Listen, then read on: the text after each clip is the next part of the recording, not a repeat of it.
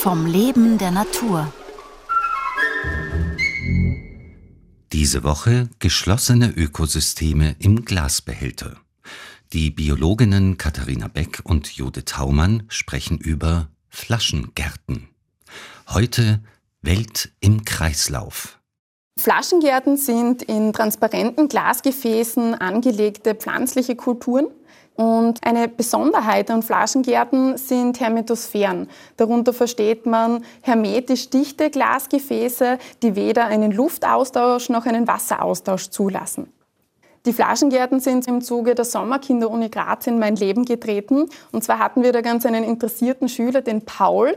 Und zwar hat er in einer Glühbirne einen kleinen Flaschengarten erstellt, den er mit einer Eichel hermetisch abgeschlossen hat.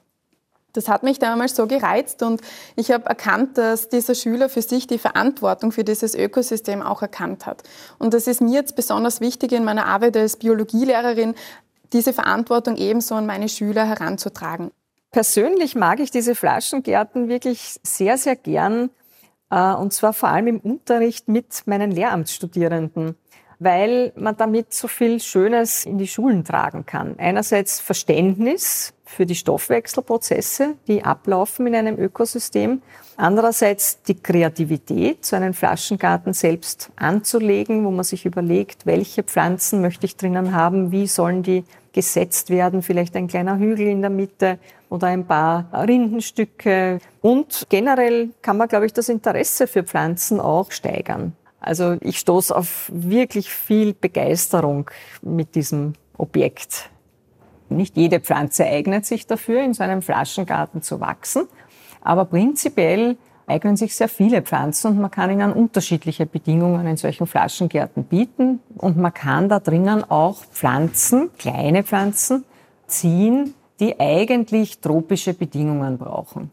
Und wir können unseren Zimmerpflanzen einiges bieten, aber die wenigsten Leute können ihnen tropische Bedingungen bieten, nämlich vor allem was die hohe Luftfeuchtigkeit betrifft. Ja, man kann Lampen kaufen, man kann ordentlich einheizen oder man hat einen Wintergarten. Aber trotzdem, die hohe Luftfeuchtigkeit, die tropische Pflanzen brauchen, die schaffen wir halt gar nicht. Speziell im Winter, wenn wir heizen, fällt die Luftfeuchtigkeit in Räumen bis auf 25 Prozent ab. Das ist nicht nur für uns ungesund eigentlich, weil es unsere Schleimhäute austrocknet, sondern erst recht für die Pflanzen, die dann ihre Spaltöffnungen, durch die sie Sauerstoff und Kohlendioxid aufnehmen, verschließen und damit eigentlich den Stoffwechsel reduzieren aufs Minimum und dann auch nicht wachsen.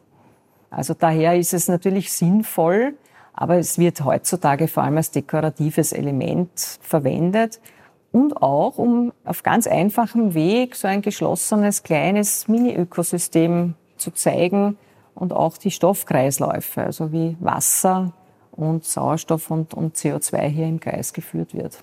Kakteen sind nicht geeignet aber ich verwende zum Beispiel Moosfahne, das Usambara-Veilchen Solarolia solaroli eignet sich. Ich liebe den Bubikopf, der wuchert wirklich in einer Hermetosphäre, der liebt die Feuchtigkeit da drinnen, legt sich auch an den Gefäßinnenwänden an und wurzelt sogar im Kondenswasserbereich. Das ist sehr spannend. Und des Weiteren braucht man ein geeignetes Substrat. Das Substrat sollte wenig organisches Material beinhalten, damit die Pflanzen nicht zu schnell wachsen. Eine weitere Besonderheit, die man machen kann, aber nicht machen muss, ist das Einsetzen von tierischen Bewohnern, weiße Asseln bzw. Springschwänze, die Colembola die im Grunde bei uns in jedem Boden enthalten sind. Die kann man, wenn man genau schaut, sogar im Glas erkennen. Und die haben die Funktion, dass sie als Destruenten in diesem Glas fungieren.